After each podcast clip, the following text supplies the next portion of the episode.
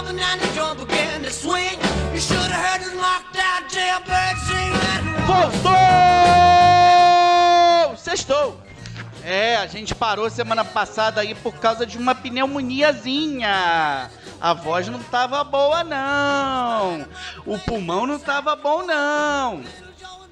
Agora tamo aqui. Agora tamo aqui. Tem mostra de São Paulo. Vai ter homenagem ao Paulo Rocha, realizador de Verdes Anos, o mestre do cinema português. Vai ter o excepcional Listen de Ana Rocha de Souza, que rendeu vários prêmios do Festival de Veneza de 2020 para Portugal. Vai ter filme A Pampa do Rodrigo Areias, lá também de Lisboa, um sujeito brutal de, de Lisboa. Vai ter tudo nessa mostra de São Paulo 4.5. Começou na quinta-feira e vai até o dia 3. É a mostra na cabeça. Vai ter Almodóvar inédito, A Voz Humana, que é a releitura que o realizador de Carne Trêmula fez a partir de um texto teatral homônimo do Jean Cocteau, discutindo a solidão, discutindo a obsessão pelos afetos, com a Tilda Swinton no papel principal. Produção essa que foi exibida no Festival de Veneza de 2020. Tudo é Veneza. Veneza tá na cabeça, mas nem tudo é só lido, só gôndola não. Também tem pérolas lá da Berlinale. O ganhador do Urso de Ouro de 2021, a genial comédia romena Má Sorte no Sexo ou Porno Ocidental, do Radu Jude, vai estar na mostra. Aliás, a Berlinale escolheu M. Night Shyamalan para ser o presidente do júri do Urso de Ouro do ano que vem. Vai bombar gênero. Gênero bombou esse ano. Ainda na, na, na Berlinale tem a mulher que fugiu, que rendeu o prêmio de melhor direção pro, pro Hong Sang-soo, prolífico realizador em Berlim do ano passado e Berlim desse ano ele ganhou o prêmio com introdução, melhor de roteiro. Esse cara ganha tudo, tá sempre tudo tá sendo produzido. Do Brasil tem o Ato curta da Bárbara Paz, é, tem César Cabral e seu Bob Cuspe, nós não gostamos de gente, animação que rendeu ganhou o prêmio Contracampo em Festival de Annecy, a Cannes do cinema animado. Tem Ana Maria Magalhães celebrando é, Leila Diniz em Já Que Ninguém Me Tira Pra Dançar. E tem José Eduardo Belmonte com As Verdades. Tem Coisa Pampa, Anitta Rocha da Silveira traz o seu Medusa que passou pela quinzena. Enfim, entra lá no www.mostra.org que vocês vão ver tudo de bom. Primeira coisa boa, Titane, da Júlia do Curnal, França. Ganhador da Palma de Ouro, controverso exercício de gênero da diretora de Raw, lembra Cronenberg em sua reflexão sobre o corpo como uma usina de pulsões existenciais. Na Croazete, houve gente saindo das sessões quando a protagonista, Alexia, vivida por Agathe Roussel, bate o próprio rosto contra uma pia a fim de deformar seu nariz. Deformar-se é a é parte da reinvenção pela qual essa personagem há de passar quando se assume sem culpa como serial killer, dando um ponto final à existência de homens e até de mulheres que passam dos limites na aproximação a ela. É, ela usa sempre um pau de cabelo como arma. Mas a segunda transformação pela qual ela passa envolve uma gravidez de um carro. Isso deu a palma de ouro, isso não, que é o filme do ano, para para Júlia e é um exercício cinematográfico assim auspicioso dos mais criativos. Viagem de Pedro, Laís Bodansky recria uma, um tráfego do Dom Pedro I para a Europa é, no momento de grave crise política no Brasil, tendo Cauã Raymond no papel principal. Sete prisioneiros. A geógrafa Aline Pacheco, que está sempre nos ouvindo aqui, sempre nos dando norte, ela e o Celcinho do Grajamaica amam esse filme, principalmente pelo desempenho do Rodrigo Santoro. Olha, se há um ator brasileiro que um dia vai ganhar um Oscar, é o Rodrigo Santoro. O Santoro é tipo o operário padrão. Ele fez tudo que a indústria precisava que ele fizesse, fez tudo muito bem, tudo com muito amor. E esse filme é um momento de apogeu dele, talvez seu melhor desempenho ao lado do Christian Malheiros, é, numa trama em que ele é gerente de um ferro velho que, na prática, é um, um lugar de trabalho escravizado. Então, assim, prestem atenção nesse longa da Netflix que já já estreia nas redes sociais, nas, nas plataformas digitais. Ainda na mostra, ainda na mostra tem Lingui de Mahamat Saleh Arum. Durante anos esse cara foi o único realizador do Chad. Esse cara colocou um pedaço da África no mapa no, no, no, no, mapa audiovisual. Ele faz sempre uma reflexão sobre as questões das tradições culturais e ele tem assim um olhar aqui sobre a questão da sororidade num, num ambiente bem inusitado. É a relação de uma mãe muçulmana com uma filha que está pensando em fazer um aborto. Esse filme concorreu a Palma de Ouro em Cannes. Teve agora na, no BFI London Film Festival. Brighton Forth, de Levan Koguashvili. Koguashvili é um nome muito comum na Geórgia uma cinematografia que está no apogeu. Esse filme foi uma das sensações de Tribeca. Ele ganhou o prêmio de melhor roteiro, de melhor ator, dado ao Levan Tedashvili. Na trama, um campeão de luta livre, já grisalho, já idoso, tem que viajar até os Estados Unidos para salvar seu filho, que abriga georgianos ilegais e tem uma dívida com a máfia eslava. Aí. Luz Natural, esse é um capítulo à parte da última Berlinale. Ele saiu de lá com o prêmio de melhor direção dado por Denis Nagy e ele é um dos emblemas do chamado outono húngaro. Assim como os romenos vivem a primavera há anos, né, desde o, a morte do senhor Lazaresco, os romenos, desde o sucesso do Filho de Saul em 2015 em Cannes, entraram num apogeu que tem revelado novos realizadores. Luz Natural é um estudo sobre a Segunda Guerra Mundial de uma perspectiva muito singular e solitária, que é uma, uma, um momento da história em que os húngaros foram convocados para lutar numa Rússia ocupada. E o Nagin se embrenha nas fossas do Império Soviético, no inverno assim de uma aspereza total, falando da solidão dos campos de batalha. É, o pai da Rita, Joel Zito Araújo, é um dos maiores documentaristas brasileiros, um dos maiores pensadores da questão da exclusão racial, e ele está de volta à ficção. Ele não fazia uma ficção de peso desde lá do Filhas do Vento, que deu a ele o, o Kikito, melhor direção em 2004, e ele está voltando aqui no universo do carnaval, discutindo a relação de dois homens, grandes amigos, ligados ao carnaval, que entram numa rixa conta de um. Eles possivelmente são pais de uma jovem, ninguém sabe quem é o pai verdadeiro, e eles entram num conflito. É o aí Wilson Rabelo de um lado e Ailton Graça do outro. Um outro filme muito importante que defende as estéticas documentais é Vaca Cow, da Andrea Arnold, filme em inglês, em que a diretora de Red Road Fish Tank faz uma reflexão sobre a condição animal no mundo contemporâneo e a moral que envolve a discussão maneira como a gente trata os bichos na sociedade contemporânea. O Circo Voltou também uma narrativa documental do Paulo Caldas, que envolve uma família circense, uma questão de tradição, uma questão das raízes indígenas de artistas mambembes. Lá de Locarno veio A Vingança é Minha, todos os outros pagam em dinheiro, de Edwin, ele assina só esse nome.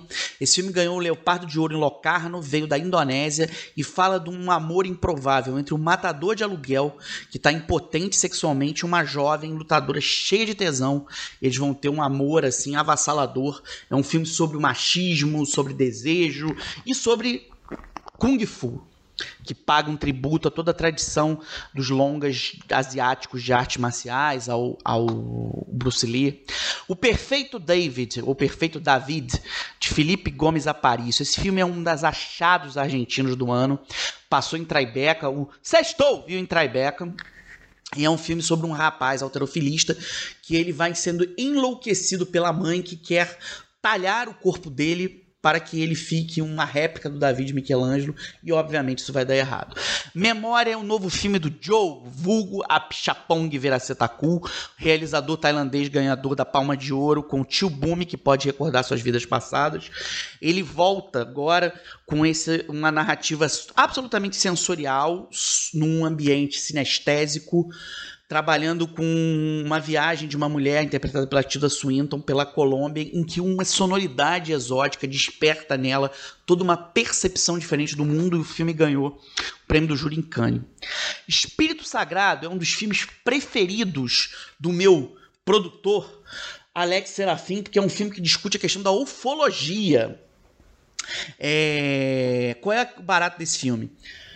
É um, um, a gente está numa cidadezinha paupérrima da Espanha e um grupo de pessoas que ficam esperando uma manifestação alienígena chegar, eles acabam sendo atropelados por um escândalo que envolve o sumiço de uma menina.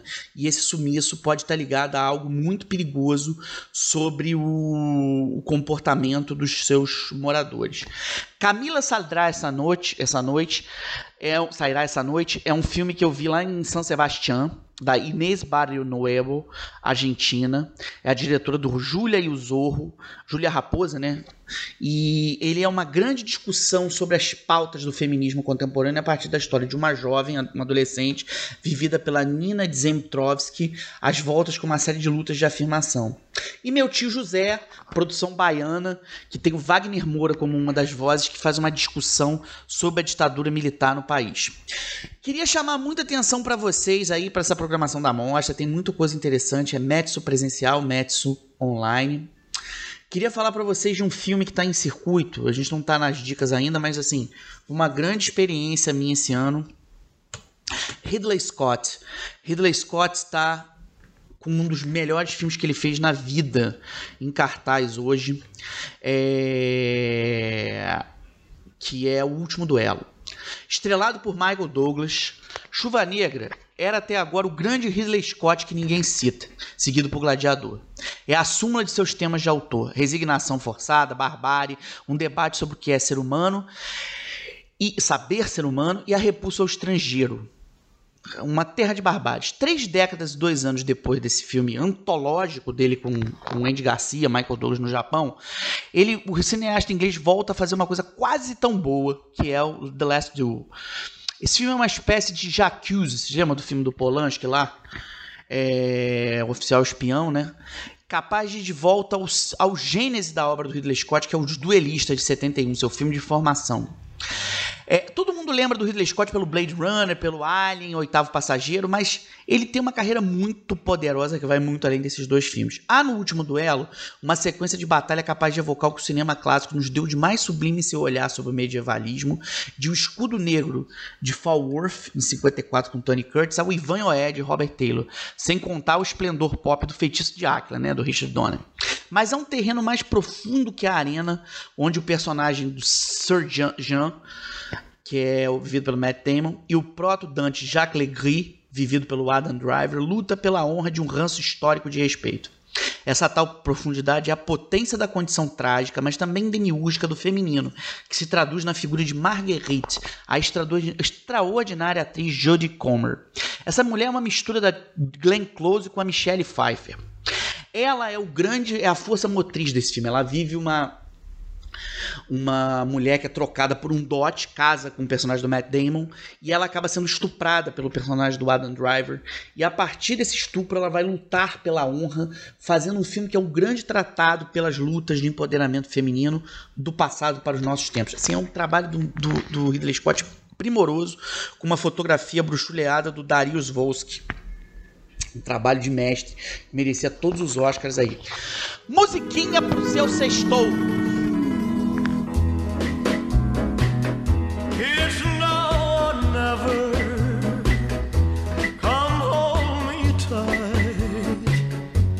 Kiss me, my darling.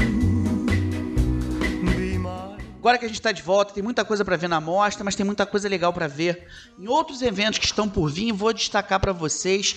Vai ter Varilux de novo, o maior festival de cinema francês no Brasil. Ele vai acontecer graças ao meu querido amigo Christian Boudier, no dia, do dia 25 de novembro a 8 de dezembro, no formato presencial, em salas de cinema de todo o país, com produções inéditas e um tributo ao Jean-Paul Belmondo, o astro do Acossado, que nos deixou em setembro. Um grande amigo meu Fred é, chorou, francês, chorou muito aí na morte dele, porque ele é um grande ícone para a França, um grande ícone aí para para as reflexões. Tô falando de Europa aqui, tô olhando o meu CD do Bem Bom. Esse é um dos melhores filmes que eu vi esse ano, é um filme português que conta a história das Doce, que é uma espécie de frenética de boetos. Desculpa a digressão, mas tô com ele aqui, tô dando uma olhada e me lembrei disso. O que, que a gente já tem confirmado para esse Varilux? Seguinte, tem La Traversée de Florence Mihaly, que é uma animação. Tem a comédia que ganhou tudo no César, que é o Oscar francês, que é o Adeus Idiota, a Con, do Alberto Pontel, que é um filme marromeno, mas é um filme que deu muito certo. E um épico sobre a criação de jornalismo, que é o Ilusões Perdidas. Esse sim é uma obra-prima, tá? Dirigida pelo Xavier Giannoli. É... O que, que, eu queria falar para vocês?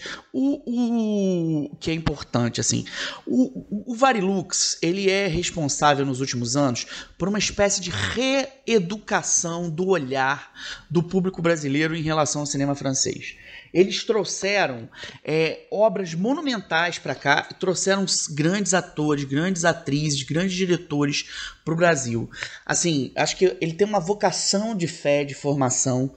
É talvez o festival hoje que mais traz, mais investe nessa diversidade dos países francófonos, fez por outra criar uma coisa belga, é, mas basicamente é o grosso do cinema do cinema francês que a gente recebe aqui.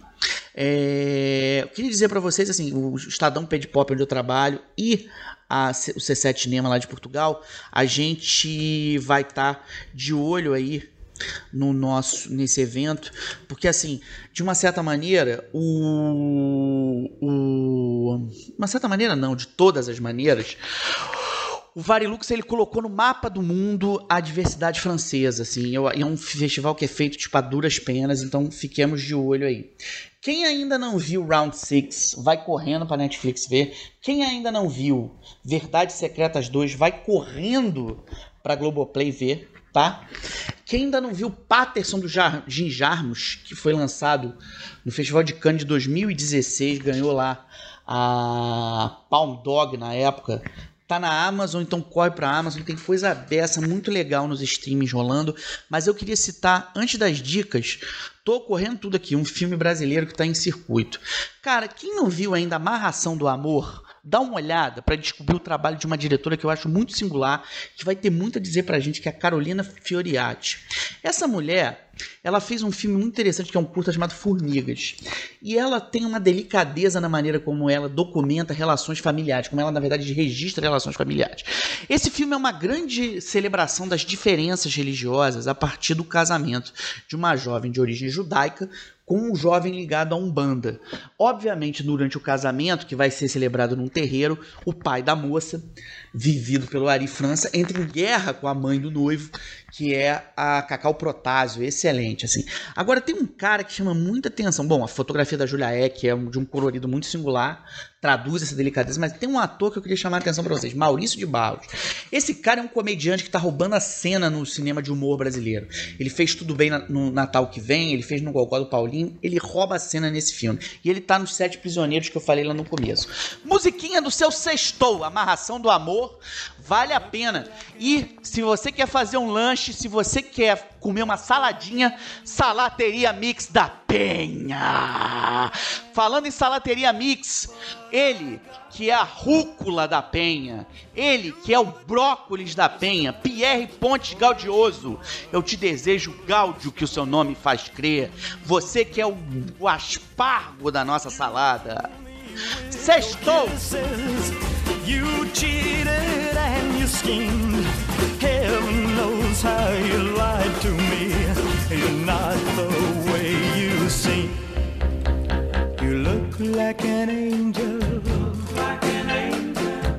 O que, que Matt Reeves está aprontando com o Batman, hein, galera? Vocês viram aí a chamada do The Batman que vai estrear em março? Pois é. Há rumores de que o Festival de Berlim vai colocar esse filme numa exibição especial. Até porque, assim, o Festival de Berlim, que vai ter M. Night Shyamalan, realizador de O Sexto Sentido, como presidente do júri, vai celebrar gêneros. Tem vários filmes de gêneros que estão cotados para Berlim. É, tem filme do Marcelo Gomes, tem filme da Angela Chalenek, tem um filme dela novo chamado Musica. É, tem filme parece que, o, que, enfim, o Miyazaki, How Do You Live, vai ficar pronto. Tem o, parece que o documentário do Occupied City, do Steve McQueen, também vai e vai concorrer. Então tem muita coisa. Estão falando de Alex Gibney novo, tem muita coisa legal aí. É, mas parece que o Batman passa lá. É o seguinte, o Logan foi exibido lá no encerramento da mostra da Berlinale 2007. Então é bem provável que o Homem Morcego entre esse ano. Por que, que o Adamantio tem chance e o Batirangue não tem? É, tem um quadrinho que está nas bancas brasileiras, já está à venda na internet via Panini, que é uma espécie de complemento para esse filme do Matt Reeves. Se chama Batman, o Impostor. Ele é do Mattson Tomlin, André Sorrentino e George Belair. É o seguinte, queria chamar a atenção para vocês. É, esse, tanto esse quadrinho, que aliás é primoroso, primoroso, primoroso, primoroso, é, desenhado aí pela, pelo Sorrentino, né? É, ele se aduna com esse filme novo do Matt Reeves, que é uma reflexão sobre a juventude do Homem-Morcego. Assim, como é que foi o Bruce Wayne nos seus primeiros anos? E para isso, o Matt Reeves escalou o Robert Pattinson. O Robert Pattinson é um ator que despontou para o estrelato, fez, passou pelo Harry Potter despontou para o estrelato como o vampiro Edward da franquia Crepúsculo. E ele criou uma identidade muito particular como, como, como galã, né, como ator, vencendo os rótulos. Ele trabalhou com muita gente interessante. Trabalhou com James Gray, trabalhou com os irmãos Safdie, trabalhou com, com, com o Cronenberg, né? fez o Cosmópolis, o Mapa para as Estrelas. Ele, na verdade, ele é um ator que está há uma década já, ano que vem isso se completa né, com o aniversário do, do Cosmópolis. Aliás, Cosmópolis é um filmaço. É trilhando um caminho muito particular. E assim, ele é um campeão de bilheteria, ele é um ator muito popular e rouba a cena aí no último Tenet. Ninguém entendeu por que, que o bom comportamento do Safad não deu a ele o prêmio de melhor ator em Cannes 2017. Eu entendi porque eu estava lá e vi o Joaquim Fênix com a é, You Were Never Really Here, que acabou sendo laureado. Mas assim, ele tem filmes maravilhosos sobre o Sol do Oeste, o High Life da Claire Denis. Aliás, a Claire Denis é um dos nomes mais cotados para concorrer ao Urso ano que vem com Fogo, que é um filme sobre um triângulo amoroso. É, eu sei que a Juliane Binoche é a protagonista e tem Vincent Landon. Vincent Landon também está no Titânia aí. Aliás, eu queria fazer uma propaganda aqui para vocês, galera. Quem não conhece www.c7nema.net, dá uma olhada que tem muitas coisas interessantes. Eu estou olhando aqui a minha mesa, Tô olhando aqui várias reminiscências do C7, trazidas lá do campo de Orique, da casa do gato Tsunami Manuel. Tô olhando meu boneco aqui do Bloodshot, um filme com Vin Diesel que merecia uma segunda olhar, tá já nas, nas plataformas, passa de vez em quando na televisão. Vejam esse filme. O Vin Diesel é uma figura muito particular, né? Eu sempre é, que ele alcançou como realizador, como, como, produtor, como astro, enfim, é algo muito, muito curioso. Mas deixa eu voltar ao Batman. Esse The Batman tem o, o Paul Dano como charada e tem o Colin Farrell como pinguim, aí numa interpretação muito singular, Zoe Kravitz como mulher gato, e principalmente eu acho que uma coisa que vai impressionar, que é um ator magnífico, e que eu acho que é o ano dele, é, é o ator que foi escalado para ser o comissário Gordon, que está em cartaz no nosso 007, que é um ator que sempre rouba a cena chamado Jeffrey Wright. Desde Siriana, na verdade, bem antes disso, ele já desponta aí como um actor's actor. O que é um actor's actor? É um ator que ele tem uma legião de fã entre seus colegas. Ele tá no 007, né? Ele é o Felix Leiter. Ele enfim, participou de filmes memoráveis aí. É, e ele tá num dos melhores filmes da Mostra de São Paulo, que é o Crônica Francesa, The French Dispatch, o novo filme do Wes Anderson, que tem um elenco monumental, a se julgar pelo Bill Murray, que é o ator assinatura desse realizador. Tem, enfim, uma legião, tem Lea Seydoux, tem Benício Del Toro, enfim, fiquem ligados no Frank Dispatch, fiquem ligados no trabalho do, do Jeffrey Wright, aliás, ele está em Westworld como Bernard Lowey, ok? Sextou!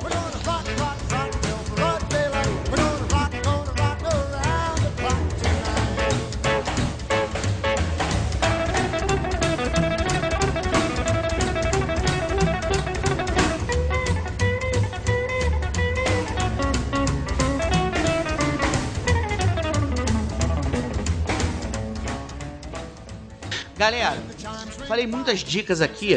Vou começar falando das coisas literárias. Flup tá chegando. Faltam 10 dias para o aniversário de 10 anos na Flup.